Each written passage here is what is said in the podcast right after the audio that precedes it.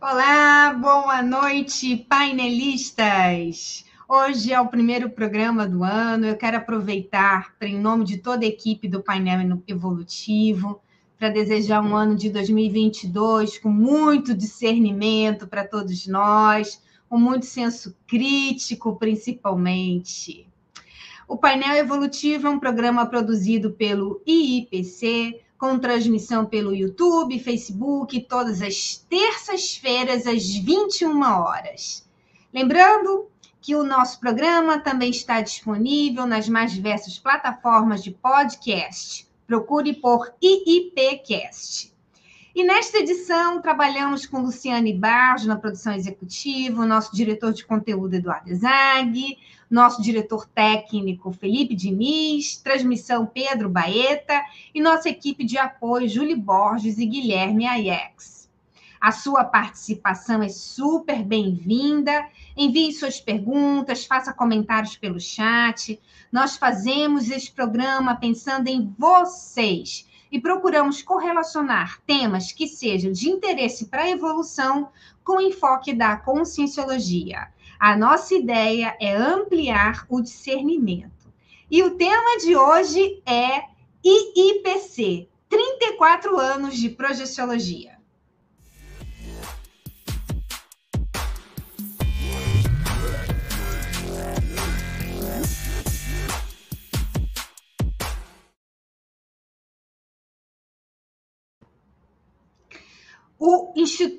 Internacional de Projeciologia e Conscienciologia é uma instituição científica sem fins lucrativos, dedicada à pesquisa e divulga divulgação das ciências conscienciologia e principalmente projeciologia.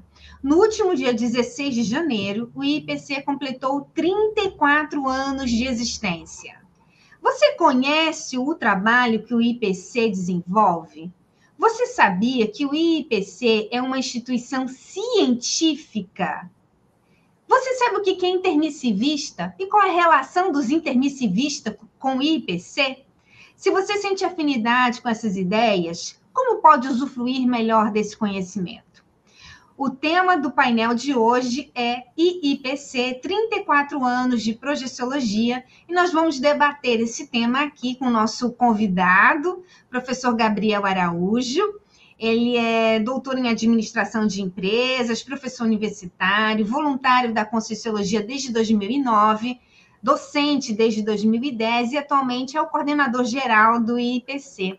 Boa noite, Gabriel. Bem-vindo ao nosso painel evolutivo, retornando aqui, né, no primeiro painel de 2022. Olá, Alessandra. Boa noite. Muito grato aí pela, pela apresentação. Boa noite também, Eduardo, e a todos os nossos participantes aí do Facebook, do YouTube. É uma grata satisfação falar de um tema que, que é um motivo de muita alegria, muito orgulho de todos nós, voluntários, pesquisadores do IPC. Muito bom, Gabriel. E a gente também tem aqui na nossa bancada virtual o professor Eduardo Ezag. O Eduardo ele é coordenador, professor, né, coordenador do técnico científico do IPC no Rio de Janeiro. Boa noite, Eduardo. Bem-vindo aí mais uma jornada aí para 2022, hein, no painel evolutivo. Boa noite, Alessandra. Boa noite, Gabriel. Seja bem-vindo aqui ao painel evolutivo. E boa noite aí, abrindo 2022 para todos os nossos amigos e amigas painelistas que aqui estão reforçando a nossa audiência. Quero lembrar a todos vocês que vocês podem se inscrever no canal do IIPC e que nós temos aqui no, no próprio canal do IIPC, no, no YouTube a playlist do painel evolutivo, ou seja, nessa playlist você pode ver toda a coletânea de programas que já passaram aqui pela nossa timeline toda terça-feira às 21 horas. Vocês podem assinar o nosso canal para receberem as notificações e também podem aproveitar nesse momento, agora mesmo, compartilhar essa live com alguém que pode se interessar de saber um pouco mais sobre a projeciologia e sobre o Instituto Internacional de Projeciologia e Conscienciologia, que é o tema da live de hoje. Então, venha conosco aqui nesse painel especial e aproveite para tirar as suas dúvidas, colocando as suas perguntas no chat, tanto no YouTube como no Facebook. Vocês podem colocar as perguntas que a nossa equipe vai escolher as perguntas para passar aqui para o nosso convidado de hoje, Gabriel Araújo, para a gente debater e trazer informações para vocês. Então, compartilhem essa live e vamos começar. Gabriel, nossa primeira pergunta sempre privilegia quem não conhece nada de Conscienciologia, de Projeciologia. Então, Gabriel, explica para gente o que é o IIPC. Bem, Alessandra, bem, pessoal, é, você já deu uma palhinha, né, antes dali da nossa vinheta. É, o IPC o Instituto Internacional de Projeciologia e Conscienciologia. É, basicamente, é uma instituição científica, sem fins de lucro, que pesquisa e divulga as ciências projeciologia e conscienciologia. Nós somos baseados no sistema de voluntariado, então ninguém que trabalha no IPC está ganhando dinheiro para isso, tá? exceto pouquíssimas pessoas do quadro administrativo, né, técnico, mas fora isso, nós temos hoje 750 voluntários tá, que trabalham pesquisando, divulgando por meio de cursos, é, atividades como essa, a projeciologia e a conscienciologia. Para quem não está muito acostumado com os nossos termos, né, nós falamos diversas palavras novas que são conhecidas como neologismos, e aí, se tiver alguma dúvida, pode perguntar ali para a gente no chat, que a gente vai ter o maior prazer em responder, tá bom? E a projeciologia é a ciência que estuda um fenômeno chamado projeção da consciência. Tá? Então, o nosso objetivo é a partir da nossa autoexperimentação, a partir das nossas vivências, tá? do que nós chamamos também de princípio da descrença, que é o princípio que norteia as pesquisas da conscienciologia, que nos diz o seguinte: não acredite em nada, nem mesmo no que nós estamos te informando aqui nessa live. Né? Experimente, tenha suas experiências pessoais. A partir das nossas próprias experiências, então nós desenvolvemos é, essas pesquisas nas experiências fora do corpo, são as projeções da consciência, esse fenômeno que eu estou me referindo, e a partir daí a gente busca aumentar a nossa lucidez. Então, uh, o IPC, Alessandra, é uma instituição que tem um foco muito específico em ajudar as pessoas a se entenderem enquanto consciência, não apenas sob a ótica dessa única vida é, intrafísica né, que nós vivemos hoje, essa vida material, mas sim sobre uma ótica consciencial, ou seja, mais ampla, que considera mais de um veículo de manifestação, mais de um corpo, mais de um soma, conforme nós chamamos tecnicamente. E a partir do momento que você consegue ter esse fenômeno, vivenciar esse fenômeno cada vez com mais lucidez, né, que essa, essa saída, essa experiência fora do corpo lúcida, você começa a ampliar a sua visão de mundo. Né, a sua, a, ou seja, aquilo que até então era muito limitado a uma experiência material, intrafísica, fechada, começa a se tornar muito mais amplo. Então, eu vejo que o IPC ele tem um papel é, educativo né, para o mundo, ainda mais no mundo que a gente vive, né, um mundo com tanta dificuldade, com tanta angústia, pandemia, problemas sociais, problemas políticos, econômicos. Quando a gente consegue se enxergar enquanto consciência, a gente consegue sobrepairar melhor isso. E principalmente a gente consegue ter um papel mais assistencial. Porque a partir do momento que a gente consegue se enxergar enquanto consciência, a gente consegue entender é, mais o valor das relações interpessoais. E a gente consegue se colocar num papel é, de assistente. O IPC, então, Alessandro, é uma instituição que está fazendo, né, que fez agora no dia 16 de janeiro, dois dias atrás, 34 anos. Foi fundada pelo médico é, Valdo Vieira, né, o professor Valdo Vieira, que trabalhou durante muito tempo no Espiritismo, inclusive com, com o Chico Xavier.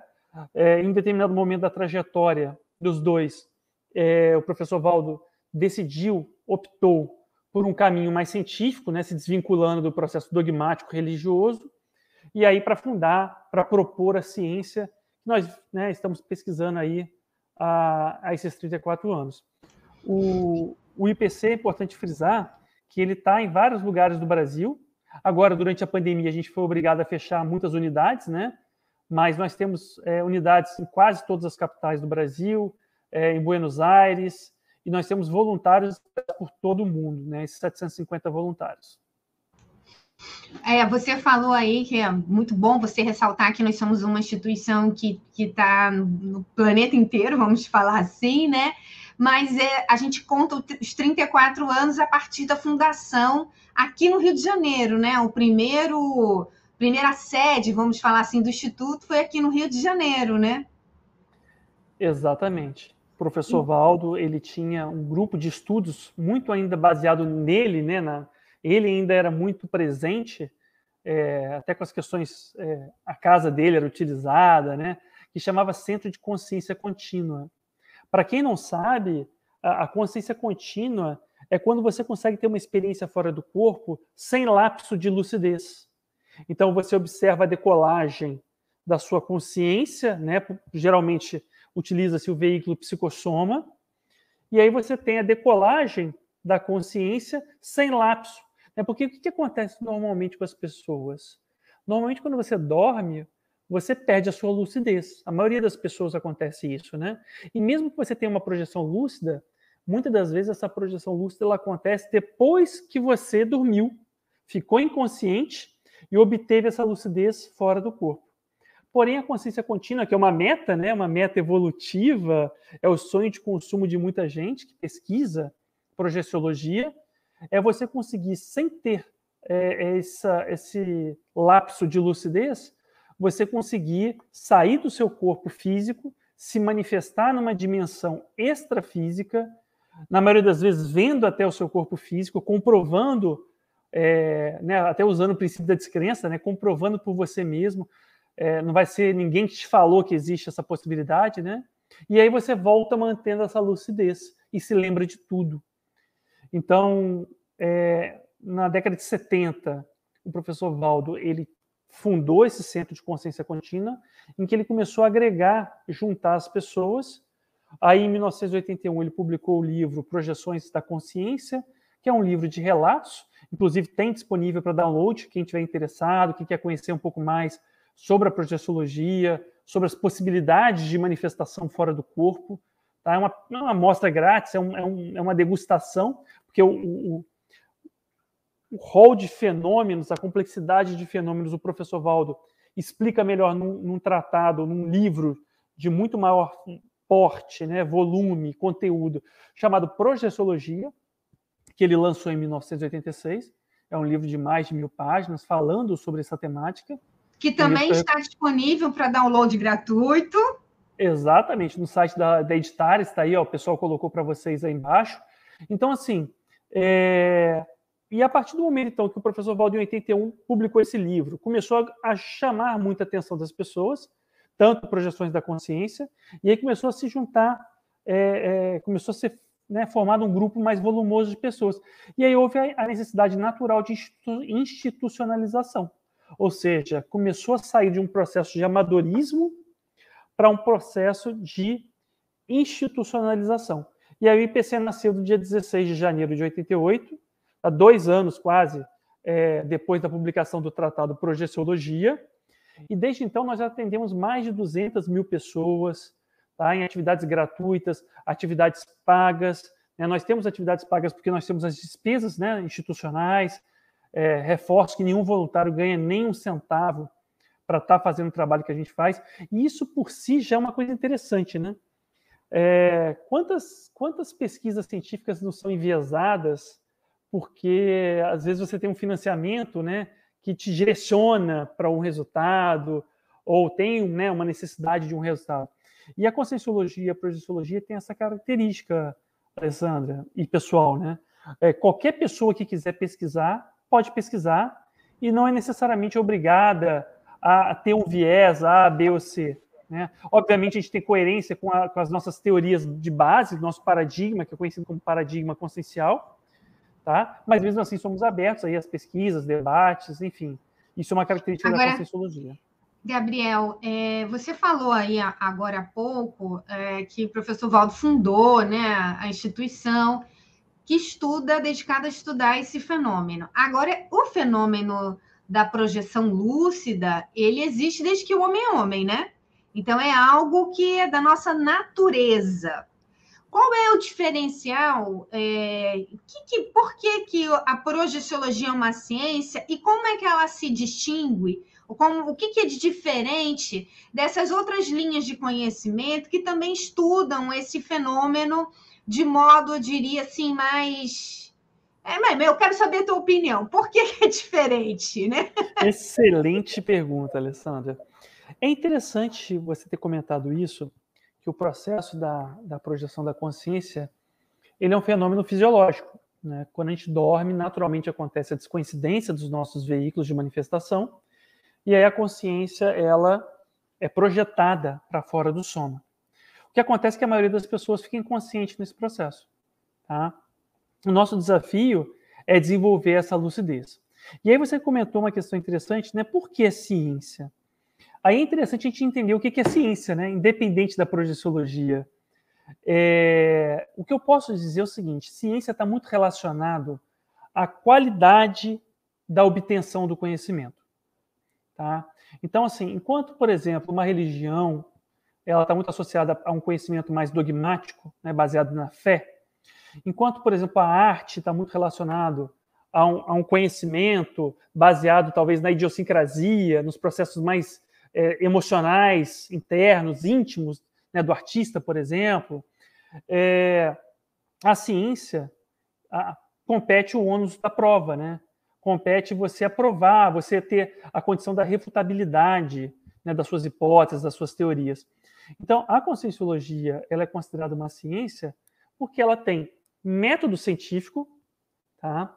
ela tem pesquisadores também é, com senso crítico que tentando desenvolver cada vez mais critérios para obtenção de conhecimento.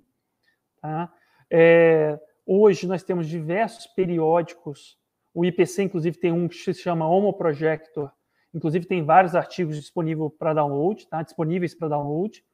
Então, assim, quando você tem método, que é o que justifica a obtenção do conhecimento, você tem técnicas de pesquisa, você tem instrumentos de pesquisa e você começa a criar um corpo de conhecimento consolidado, coerente, é, aberto a debate, né, que conversa com outros paradigmas, que se utiliza de outros métodos da, da ciência, né, de outras ciências. Então, por exemplo, estudos estatísticos né, baseados na matemática, é, estudos com análise de discurso, análise de conteúdo. Ou seja, a gente trabalha sustentado já por outros métodos científicos e também pelo próprio método da, da, ou os métodos da conscienciologia, né? Então, assim, eu poderia citar o método da autoexperimentação consciencial, que é baseado em quatro premissas. A primeira é o princípio da descrença, que eu falei aqui agora há pouco, né, da gente não acreditar em nada, ter as nossas próprias experiências pessoais, tá? É, o, auto o parapsiquismo é laico, ou seja, é você estar tá aberto à possibilidade de vivências é, percepções além dos cinco sentidos ordinários do nosso soma, do nosso corpo físico, tá? O processo da, da autoevolução, ou seja, você focar que, que aquela sua pesquisa ela tem uma finalidade evolutiva e, por fim, na descoincidência dos veículos, que você tenha, de alguma maneira, um certo nível de descoincidência. Então, quando você tem esses quatro elementos, e você está lúcido para a sua experimentação, tá? para o seu experimento, ou seja, você tem as variáveis que você está controlando, você tem as suas variáveis independentes, você monta aquele, aquele critério, você tem seu problema de pesquisa. A partir daí, você consegue é, desenvolver um conhecimento passível de refutação, passível de, de senso crítico. E, e, algumas pessoas falam assim: não, mas é impossível você ver a subjetividade da pessoa. Eu concordo em algum nível é impossível. Porém, quando você tem experiências que são similares entre várias pessoas, você cria uma objetividade a partir da subjetividade. Então, tem, tem ferramentas para a gente conseguir pesquisar essa condição. Né? Então, você tem hoje livros é, mais, é, mais assim, que não tem tanto essa preocupação científica, né, com esse critério científico, mas que, quando você começa a juntar as peças, você olha assim, do ponto de vista de um estudo mais bibliográfico, você consegue achar muitos elementos em comum. E às vezes de autores que não se conheciam, de épocas muito diferentes, países diferentes. E o melhor, Alessandra, a conscienciologia e a projeciologia, ela é uma ciência auto-evolutiva baseada na autoexperimentação. Então, assim, é muito natural algumas pessoas perguntarem: ah, dá para provar que tal fenômeno existe? Dá para provar que a, que a, experiência fora do corpo existe? Aí, assim, é, é, eu pergunto, né? Para que, que eu quero provar? Para quem, por exemplo? Então, assim, é muito mais interessante a pessoa se dar o benefício da dúvida e ela, por si, experimentar o fenômeno né, e tirar as dúvidas. É, eu faço uma analogia, é a mesma coisa, é, a experiência fora do corpo é a mesma coisa assim, se chegasse aqui uma pessoa de outro planeta e perguntasse como é que é comer uma maçã. Eu poderia explicar com todas as palavras que existem no mundo como é que é comer uma maçã. Mas não vai chegar nem perto do que é a experiência de você comer uma maçã. Então, assim, até porque eu não sei se a pessoa vai gostar ou não da maçã, por exemplo. Eu posso gostar. Talvez a Alessandra não goste. Isso, por si, já é um baita diferencial do ponto de vista evolutivo, do ponto de vista da, da, da autocientificidade. Então, a ideia é que nós sejamos os nossos é, sujeitos e os nossos objetos de estudo, e o nosso laboratório ao mesmo tempo. E quando a gente consegue é, realmente às vezes essa visão não vem da noite para o dia, é um processo de treinamento. E uma coisa que eu acho muito legal é que, como a gente tem essa pesquisa focada na consciência, o nosso principal objeto de estudo somos nós mesmos, é... a gente cria um ambiente, uma cultura dentro do corpo de voluntários, dentro dos pesquisadores, de muito que isso é natural, a gente conversar sobre nossos traços, conversar sobre as nossas experiências, que às vezes você não tem ambiente aí fora. Né? É muito comum é, pessoas que têm é, fenômenos parapsíquicos, tá? né? É, ditos popularmente paranormais, né? coisas assim do gênero, é, e essas pessoas se sentem muito solitárias, porque elas não têm com quem conversar, elas não têm com quem debater sobre a ótica do senso crítico sobre uma ótica assim de abertismo, de fraternismo, de fraternidade, mas que você possa debater aquilo criticando, né, levantando hipóteses, né, é, discutindo com pessoas que já viveram coisas, é, fenômenos parecidos. Então, assim, a projeciologia, é, eu não tenho, assim, eu tenho muita segurança em dizer que nós estamos cada vez mais consolidados do ponto de vista científico. Lógico que todo pesquisador ele sempre tem um processo de desenvolvimento natural. Né? Você pega um universitário, às vezes ele entra na universidade conhecendo muito pouco do que é ciência, aí ele, quando ele termina o doutorado dele, ele já está mais lúcido, e mesmo assim, depois do doutorado, Alessandro tem doutorado, eu tenho doutorado, a gente sabe que a gente amadurece muito ainda, enquanto cientista, enquanto pesquisador, depois do, né, da, ou seja, então a gente tem muito trabalho pela frente, e Alessandro, uma coisa interessante, que considerando o paradigma consciencial, que é o paradigma que norteia as pesquisas da projeciologia e também da conscienciologia, é, uma das premissas nossas é que nós temos várias vidas, né? Não, não, não em paralelo, tá, pessoal? Então, assim, é uma vida por vez. Tá? Então, assim, eu estou aqui no intrafísico, aí, em determinado momento, meu corpo físico vai deixar de ficar funcional, né? Ou por envelhecimento, ou por um trauma, uma doença, enfim. Eu vou morrer, que é descartar o soma, o dessoma. Nada impede que depois que eu descartar esse soma, que no futuro eu possa readquirir um soma, né? Ou seja, eu renasço. Tá em outro corpo, pode ser em outro planeta, pode ser em outro país, pode ser em outro, né, outro sexo, com outro tipo de corpo, pode ser, enfim, em qualquer situação possível, tá? Lógico, considerando processo evolutivo, né? Não vou nascer no corpo de uma formiga, tá? Ou seja, é, é, é, algo que seja compatível com o meu atual nível de cognição. Ah, eu, eu, espero, pelo menos, ter um cérebro, no mínimo, igual a esse, né? Então, é, dentro dessas pesquisas, é natural a gente ter um enviesamento ainda relativamente dogmático. Por quê? Gente, a revolução científica no planeta é muito recente. Quem são 500 anos, 300 anos para 10 mil, 100 mil anos. Eu não sei quanto tempo a humanidade tem. É, acho que o Sapiens ele bota a hipótese lá de 100 mil anos né, do Homo sapiens, ou pelo menos da, do, do Homo. Né? Então, assim, é, é um aprendizado para todos nós, o próprio conhecimento científico. E eu, e assim, eu digo, é, é o menos pior, né? Não é uma panaceia que resolve tudo.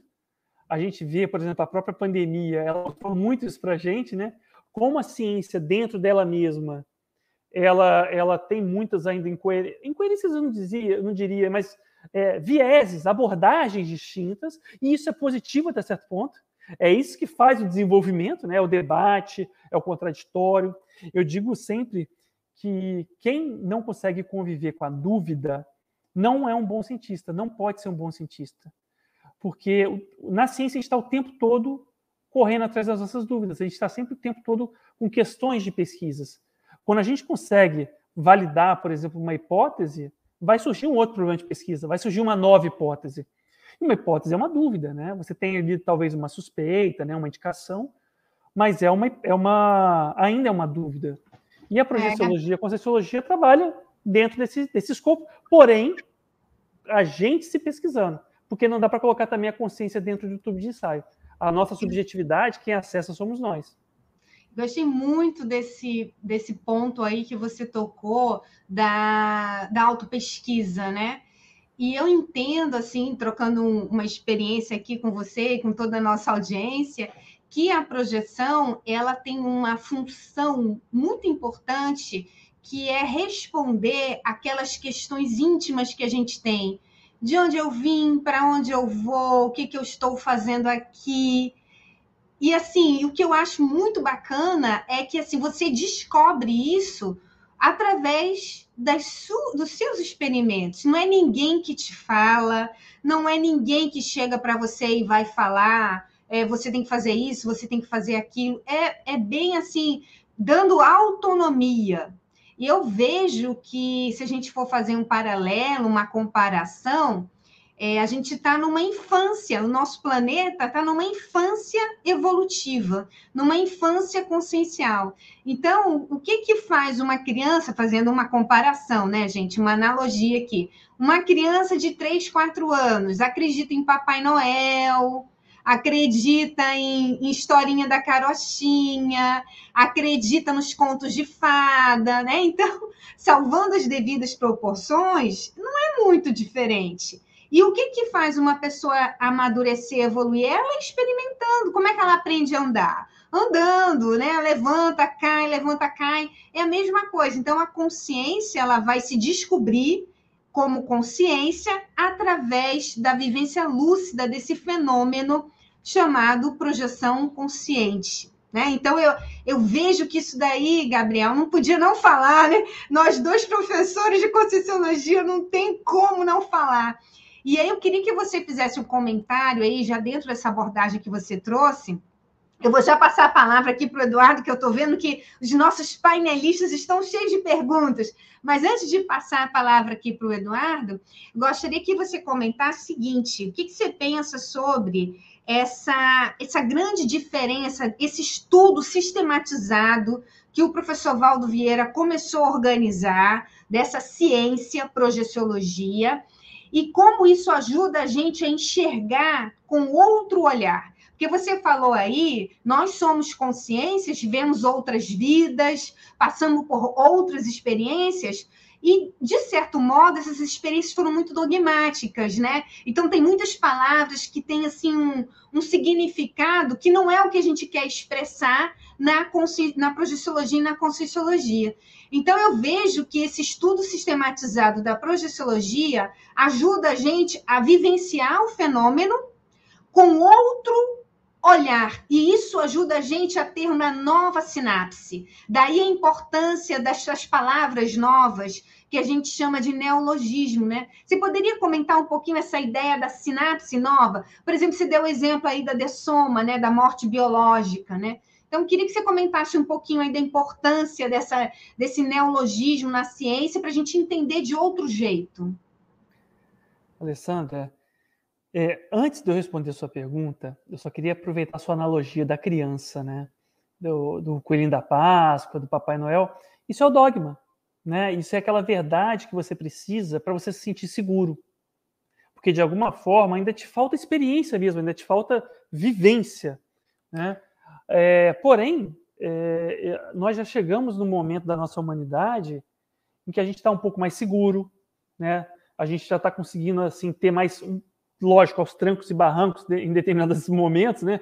Mas a gente está conseguindo ter um processo mais democrático, um processo mais estruturado, social, econômico. E isso permite a gente se dar alguns benefícios da dúvida, a utilizar essa autoexperimentação. Né? Eu acho que é, uma questão muito séria da conscienciologia é, é, e eu acho que está muito alinhada a sua analogia, é o processo da autorresponsabilização evolutiva. Ou seja, não é mais alguém que vai fazer por nós. Eu não preciso pedir para o papai né, do céu que ele, que ele me ajude.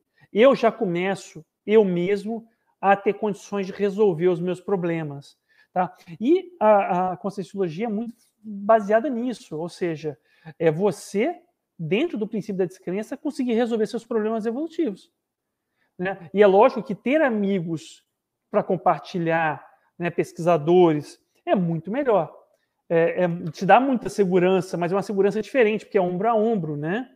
E uma coisa interessante que, que é, eu percebo é o seguinte: a pessoa que conhece a conscienciologia e a projeciologia e ela se dedica a vivenciar, ela estuda, se qualifica e de fato consegue implementar, não tem como a vida dela não mudar para melhor. Assim, até hoje eu não vi nada que ajuda tanto a pessoa a resolver os próprios problemas, a olhar, né, aí entra um pouco na sua, na sua pergunta, né, a olhar a vida sob outra, sob outra perspectiva. Então, assim, é como se você assumisse a sua adultidade. Só que para isso tem que ter uma, uma característica, a pessoa tem que ter uma característica muito séria, que é o abertismo consciencial. Ela tem que se permitir o benefício da dúvida. Eu vejo, às vezes, algumas pessoas, né, que são. É, eu, tenho, eu vejo, às vezes, pessoas que são muito é, é, dogmáticas, muito cegas, muito fundamentalistas, tá, de ideologias, etc. E também, às vezes, eu vejo pessoas que são tão também eletronóticas do ponto de vista da ciência é, materialista, física, né? Que elas também não conseguem, por exemplo, se permitir essa dúvida, esse abertismo. Ela coloca aquilo ali como uma viagem na maionese, um subproduto cerebral, e ela mesma não tem essa possibilidade de ela experimentar o fenômeno. Então eu vejo que o mínimo de abertismo consciencial é fundamental e lógico que às vezes você vai ter você vai ter que ter muita coragem, porque às vezes você vai ter que ir um, um pouco contra o que você foi é, ensinado, né, ou os costumes sociais. E aí eu acho que talvez a dica que a gente pode dar para as pessoas é essa questão da qualificação, é a questão da pessoa estudar. É, eu acho assim que não, não no geral, para a gente fazer essa viragem, né, essa virada de mesa, mudar essa perspectiva, é estar tá aberto e procurar, ir atrás. Tá? Que a partir do momento que você está mais, mais antenado nas coisas, as coisas acontecem. Né? Inclusive dentro do paradigma consciencial, considerando o que a gente falou lá, da gente poder ter períodos extrafísicos, ou seja, períodos sem corpo biológico, é, nada impediria, por exemplo, que uma pessoa, né, uma consciência extrafísica, ajudasse uma consciência intrafísica dentro do processo evolutivo dela. Por que não? Né? Então, é, por hipótese, nós já tivemos N mães, N pais, N cônjuges, né? N maridos, N esposas, N filhos, e a gente pode ter tido relacionamentos muito positivos, muito salutares, saudáveis, né? com saldo positivo. E essas pessoas podem estar muito interessadas em ajudar a gente. Né? Então, quando a gente começa a olhar a nossa vida sob essa ótica mais técnica, fica muito é, os horizontes que se abrem né, são muito interessantes. Agora, Lê, eu acho que a gente podia deixar aí passar a bola um pouco para o Eduardo. Estou vendo sim. comentários, perguntas muito divertidas, muito boas. E vamos responder, Edu. O que tiver aí, manda para gente. É isso aí, Gabriel. Eu estou me lembrando aí, você trazendo esses questionamentos, estou me lembrando aí de um episódio, vou contar aqui para a audiência também, em que a gente estava num curso presencial e tinha lá uma senhora que tinha poucas expectativas de conseguir projeção. Ela entrou no curso por causa das energias, ela achava interessante, mas que achava né, muito distante para ela, ela até achava um pouquinho a linguagem complicada. E aí chegamos lá no meio do curso, na tal aula que a gente tem lá no nosso curso, no presencial, da técnica projetiva.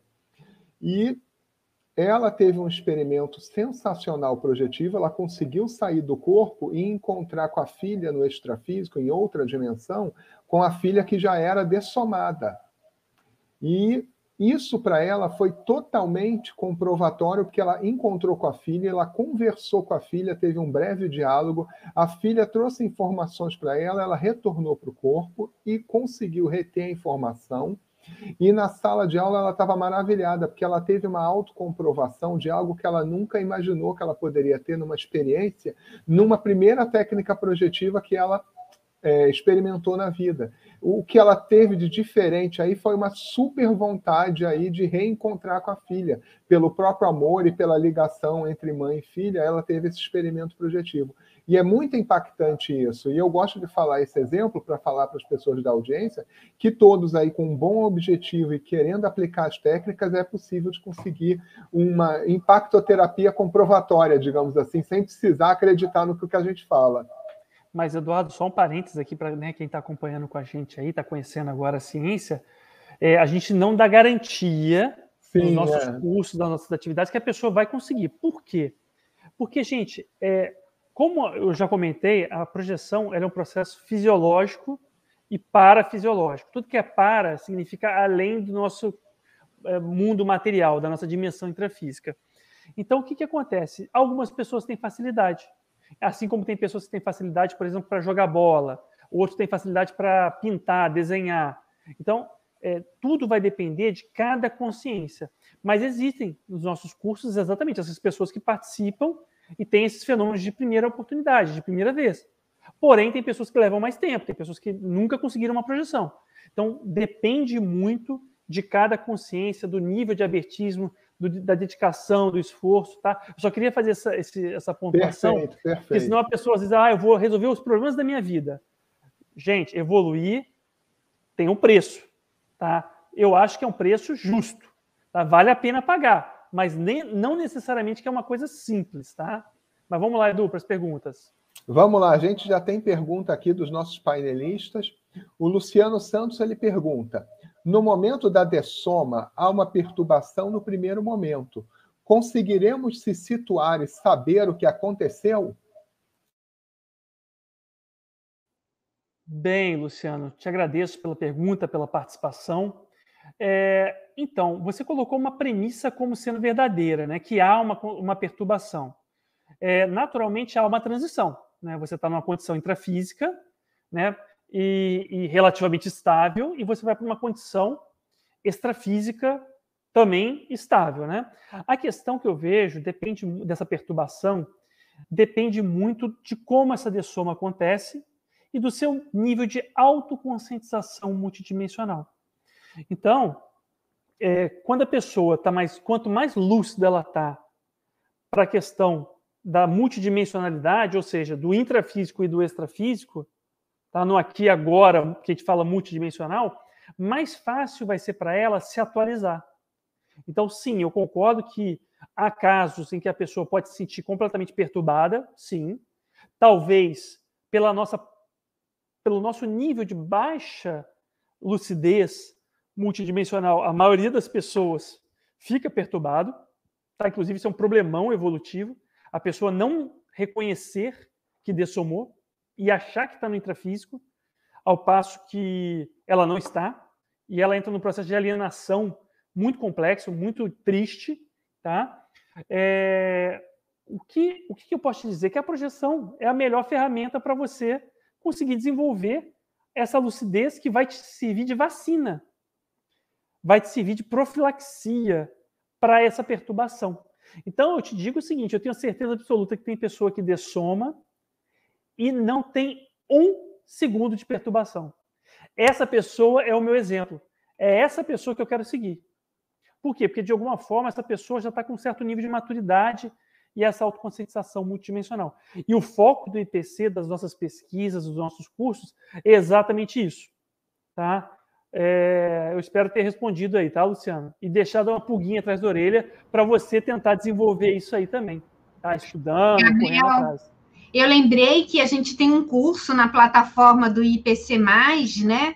Que é, fala sobre isso, sobre dessomas. É um curso do professor João, né? Exatamente. Então, quem quiser conhecer um pouco mais, tem a nossa plataforma de streaming, é, chama IPC+, a gente pode pedir para o pessoal né, do nosso corpo técnico aqui, nossos assessores é, técnicos, colocarem o link para a turma aí, e aí o pessoal vai poder acessar, é, acessar, faz a assinatura lá, um preço super acessível, e a pessoa pode participar, assistir esse, esse curso e diversos outros, né? Que estão lá gravados. Vamos Edu, lá. tem mais perguntas? Vamos lá. Vamos lá, Gabriel, que tem mais perguntas aqui dos nossos painelistas. Lembrando que quem quiser participar pode colocar suas perguntas no chat do Facebook ou do YouTube, que a nossa equipe vai recolher aqui as perguntas para serem faladas aqui na live. A gente tem a pergunta de Eulália Reis de Souza. Pergunta o seguinte: qual a diferença entre sonambulismo e projeção? E tem outra pergunta conjunta as crianças siameses têm algo com o processo biológico ou lei de ação e reação, causa e efeito? A gente vai colocar a pergunta também escrita Olha, aqui. são na... perguntas muito boas, tá? Muito boas. É, vamos lá, o sonambulismo é, ele é um processo em que você, de alguma forma, está inconsciente do que está acontecendo. Tá? E a projeção, lúcida pelo menos, de alguma forma você está se manifestando fora do seu corpo físico. É, podem existir, sim, correlações entre uma projeção não lúcida, por exemplo, o sonambulismo? Pode, pode acontecer é, é, correlações. E aí talvez esse é um bom motivo para a gente tentar ter cada vez mais lucidez fora do corpo, tá? Porém, o sonambulismo é uma condição também muito relacionada à própria questão do soma, tá? E do processo de onirismo dentro do processo cerebral da pessoa. Tá? Então, assim, é, é, pode ter correlação com uma projeção, por exemplo, não lúcida, em que a pessoa às vezes está tá num cenário e o corpo físico dela está reagindo àquele cenário. E também pode ter relação com processos oníricos baseados em questões cerebrais. Tá? Dentro do, do tratado Projeciologia, Eulália, o professor Valdo escreve exatamente sobre o sonambulismo. Eu acho que vale a pena você aprofundar suas pesquisas lá. Tá? É, inclusive, o sonambulismo ele tem uma faixa etária, né, se não me engano, ele acontece mais com homens, né, com meninos, ali na faixa de 10 a 14 anos, tem uma faixa etária bem específica que acontece mais, tá? onde a consciência está mais é, é, é, predisposta a essas ocorrências. Tá? É, as crianças, né, os gêmeos siameses, né, tem algo com o processo biológico ou lei de ação e reação, causas e efeitos? Eu acho que tem um pouco de, de, tudo aí, tá? Aí a gente teria que ver cada caso, né? Nesse caso, cada caso vai ser um caso. Mas, via de regra, para você vir no mesmo corpo com outra pessoa, alguma relação muito forte, geralmente patológica, nosográfica, tem. Porque se você parar para pensar, é uma prisão, concorda? Você está preso literalmente a outra pessoa. Você, mesmo que você queira, você não pode sair. Já parou para pensar isso? O, o, nível de união. Porque é o seguinte, gente, se a relação está bem resolvida, se tem afeto bem resolvido, se tem, por exemplo, amor, as pessoas são livres para se manifestarem da, exatamente da maneira que elas são. Agora, se tem um processo de uma restrição muito grande, via de regra, há uma restrição grande de liberdade. E aí, será por quê né, que a gente tem uma restrição de liberdade? Aí a gente tem que olhar cada caso. Por isso que é o processo da auto-pesquisa. A gente tem que olhar a holobiografia, ou seja, o histórico de vivências de outras vidas dessas duas consciências. Né? A gente tem que olhar é, é, tudo isso aí, o, o, o, enredo das consciências extrafísicas, quem que são os pais, né, os familiares. Como é que fica isso, né? Então, pode ser um processo biológico, mas eu diria que vai muito mais para o processo consciencial. Tá? Agora, Gabriel, queria fazer uma observação que conforme você vai vivenciando fenômenos projetivos lúcidos e você coloca como objeto de pesquisa, por exemplo, entender a relação dos irmãos siameses, você vai entendendo os porquês. A projeção ela ajuda. Eu passei vários, vários eventos na minha vida que só a interpretação do evento intrafísico era isso aqui. E aí eu não entendia, porque não tinha lógica. Agora, quando você se projeta, você consegue ver outras partes, né, outras variáveis. Aquela situação que você só viu isso aqui, você vê isso daqui, ó, enorme. outras é, variáveis precisam ser consideradas. E essas variáveis a gente só consegue acessar na projeção, né? Então é interessante a gente ressaltar isso. Vamos lá, Eduardo. A gente tem uma pergunta aqui muito boa, que pode ter sido respondida aí no nosso Congresso CIPRA, e se a audiência não conhece, tem lá na nossa plataforma IPC+, também. Vou fazer a propaganda de novo. Mas a pergunta é a seguinte, a Virgínia Campos, ela pergunta, como os pesquisadores do IPC identificaram, por meio de pesquisas científicas, os corpos que a consciência se manifesta? Excelente pergunta, tá, Virginia? De uma maneira muito simples, experimentando. Né? A ciência ela é baseada em evidências. Né? O, primeiro, a primeira medida que o cientista de qualquer ciência que seja ele usa é o fato é a observação. Então, os pesquisadores identificaram como? Experimentando, percebendo né, o, o, o fenômeno. Então, por exemplo, imagina a seguinte situação. Eu vou dormir, saio do meu corpo, aí a Alessandra, por exemplo, vai dormir, Eduardo vai dormir, todo mundo sai do corpo, a gente se encontra no extrafísico. Igual o caso que o Eduardo comentou lá da, da senhora que conversou com a filha. E aí a gente conversa algum, algum assunto, por exemplo, e depois a gente acorda e todo mundo lembra da mesma, da mesma experiência. Qual que é a probabilidade de nós três termos sonhado, o nosso cérebro ter produzido é, esse tipo de experiência totalmente idêntica? Entende? É o que a gente fala de intersubjetividade. Então, é, a melhor maneira, por isso que tudo que a gente faz é baseado no princípio da descrença, na autoexperimentação. Né? A gente se permitir experimentar. Então, esses corpos, eles foram mapeados. Inclusive, Virginia, tem outras linhas do conhecimento, geralmente mais místicas, que dizem que a gente tem sete, que a gente tem nove corpos. Nós falamos que nós temos quatro, a gente pode afirmar que nós nos manifestamos em quatro veículos, porque a gente já experimentou e a gente consegue perceber isso aí de alguma forma. Se há subdivisões de outros corpos, etc., aí a gente precisaria pesquisar mais a questão da holossomática, né? Holos, do grego significa conjunto, soma significa corpo, ou seja, o conjunto de corpos de veículos de manifestação, tá bom? Agora, gente, eu queria fazer uma ressalta aí para Eulália, para Virgínia e para todo mundo que botou pergunta aqui no chat. Essas perguntas, para mim, elas soam como objetos de estudo. São interesses dessas pessoas, né? As pessoas querem saber mais. Então, a nossa amiga ela que perguntou, por exemplo, sobre os siameses. Eu acho que a grande reflexão que ela poderia fazer é o seguinte: por que ela está interessada nesse tipo de pergunta, de, de pesquisa? Né? Por que, que a curiosidade dela levou ela exatamente para esse objeto de estudo? Por exemplo, o sonambulismo, os gêmeos siameses. E a partir daí a pessoa já consegue se pesquisar.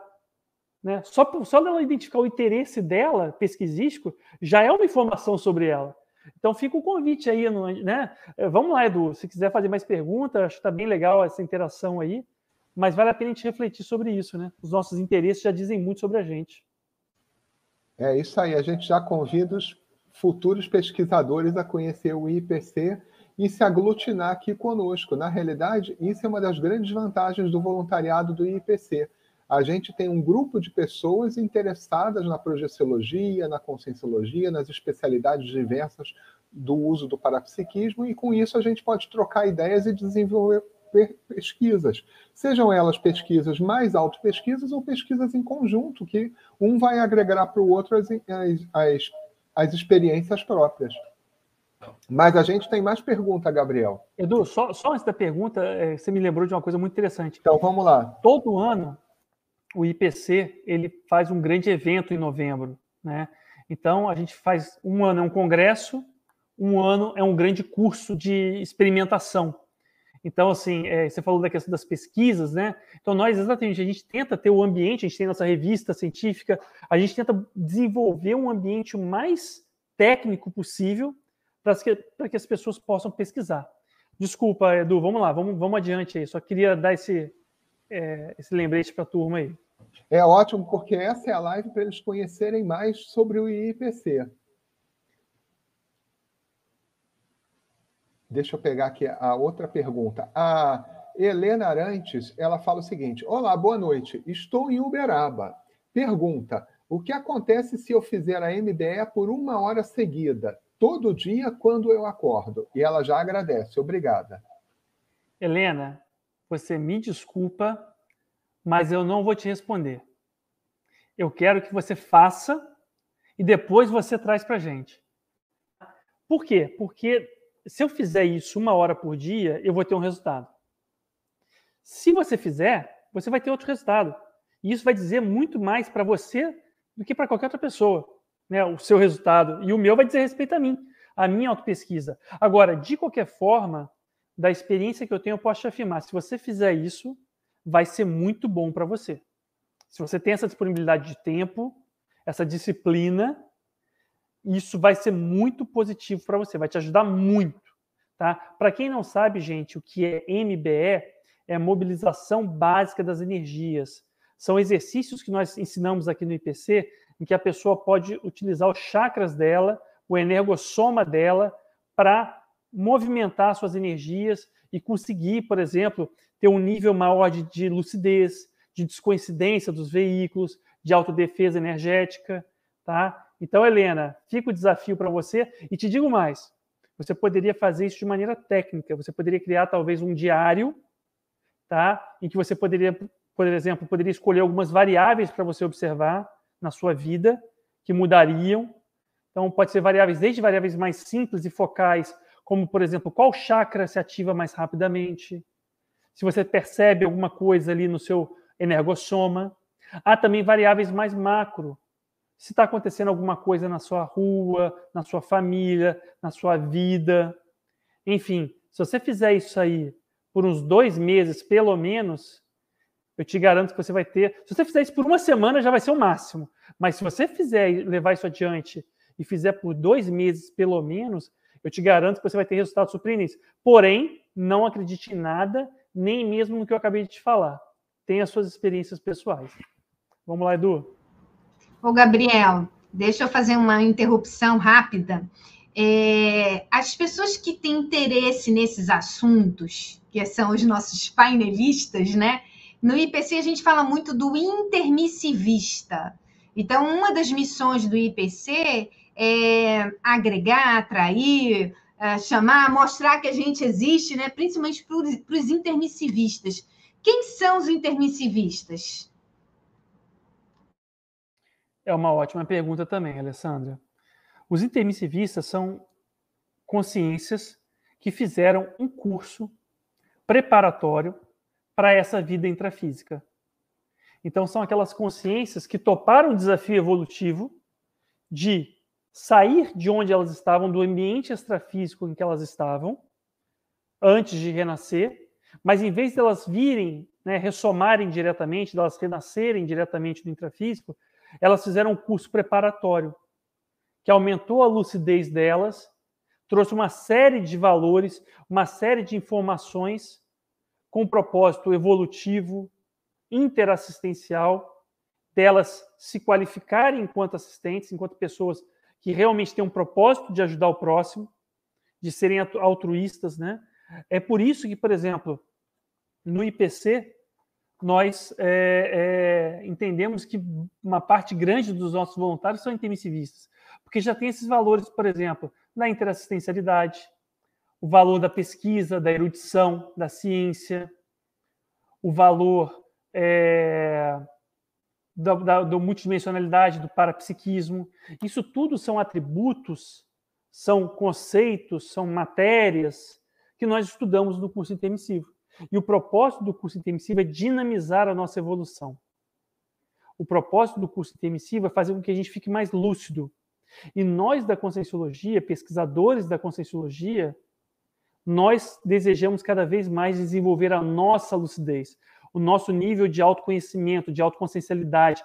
Para quê? Para que a gente se ajudando, a gente se qualificando, a gente consegue qualificar, ajudar o próximo.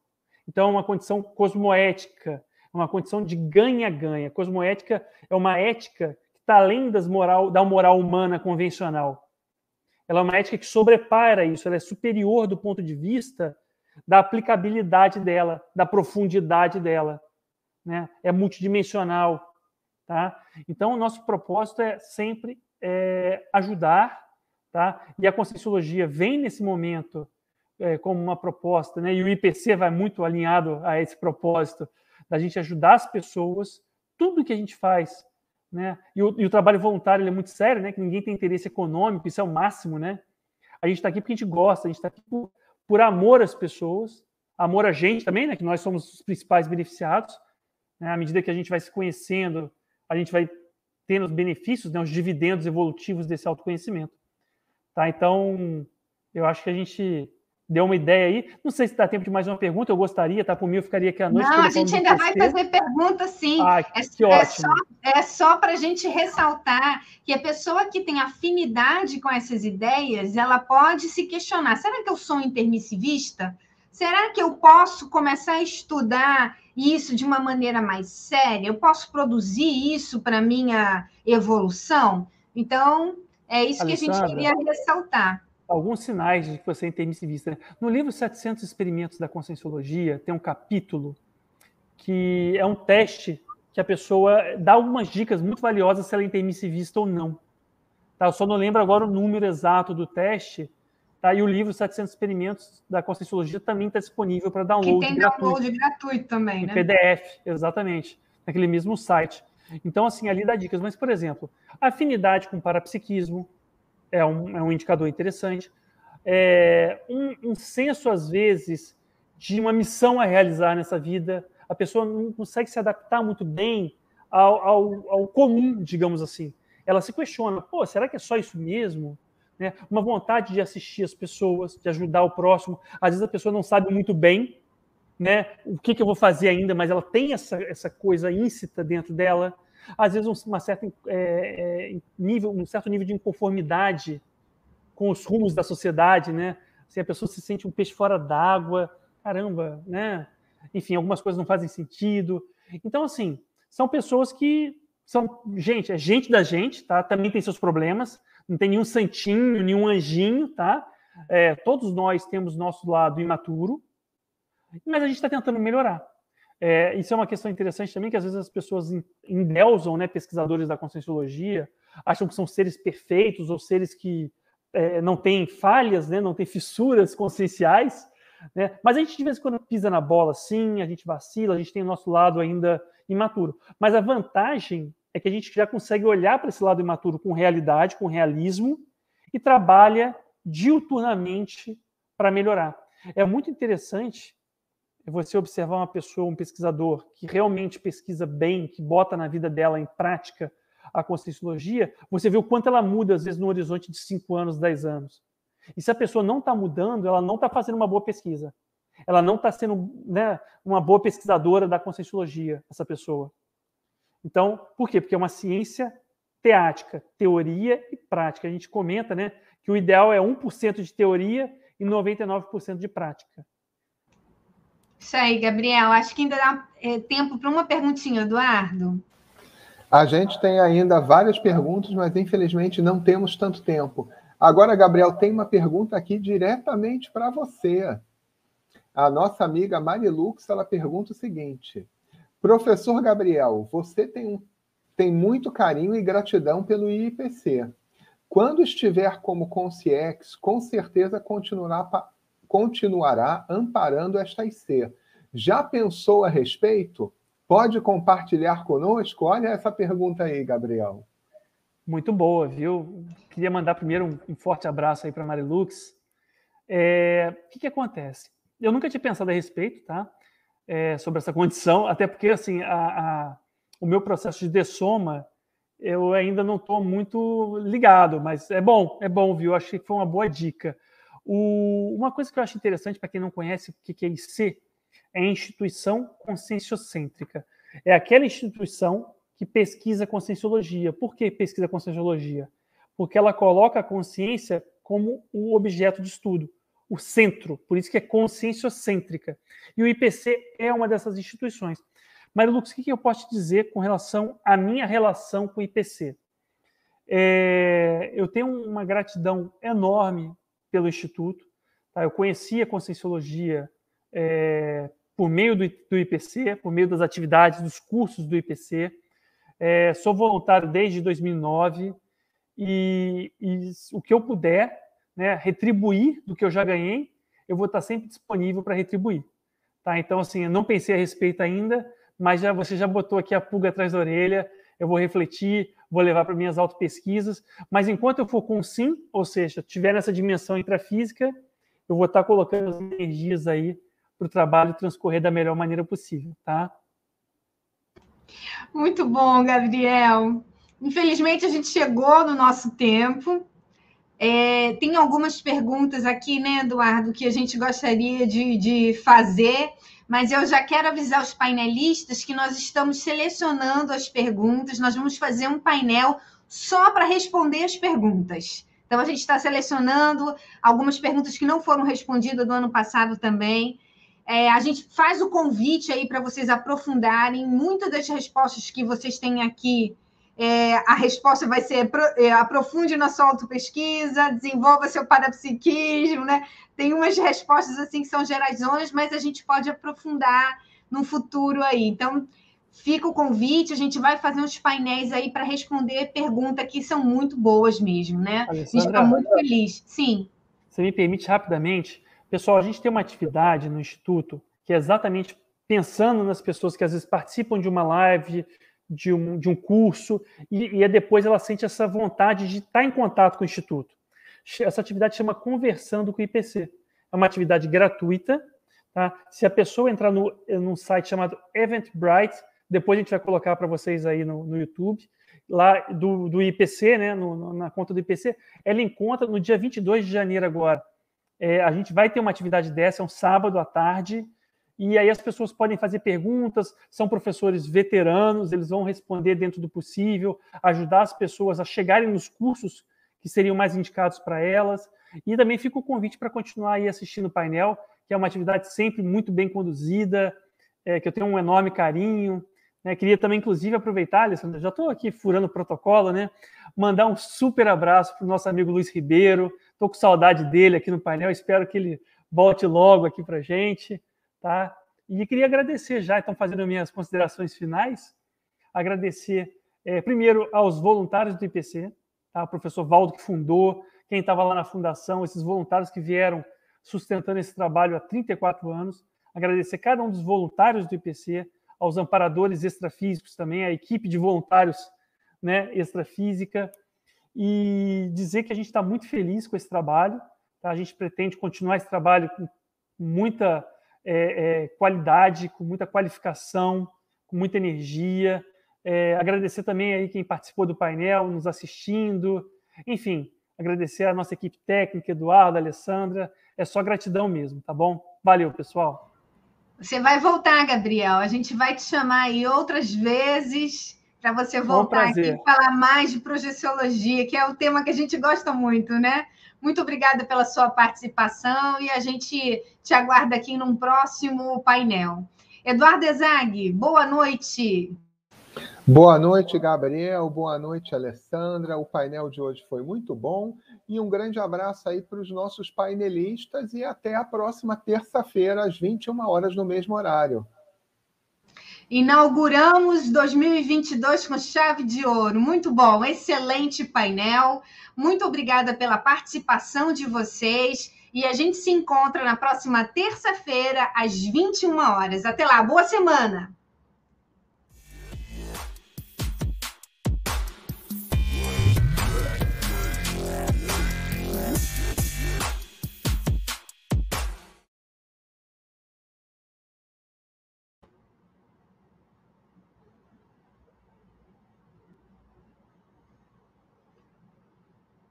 Muito bom. Foi legal ele falar do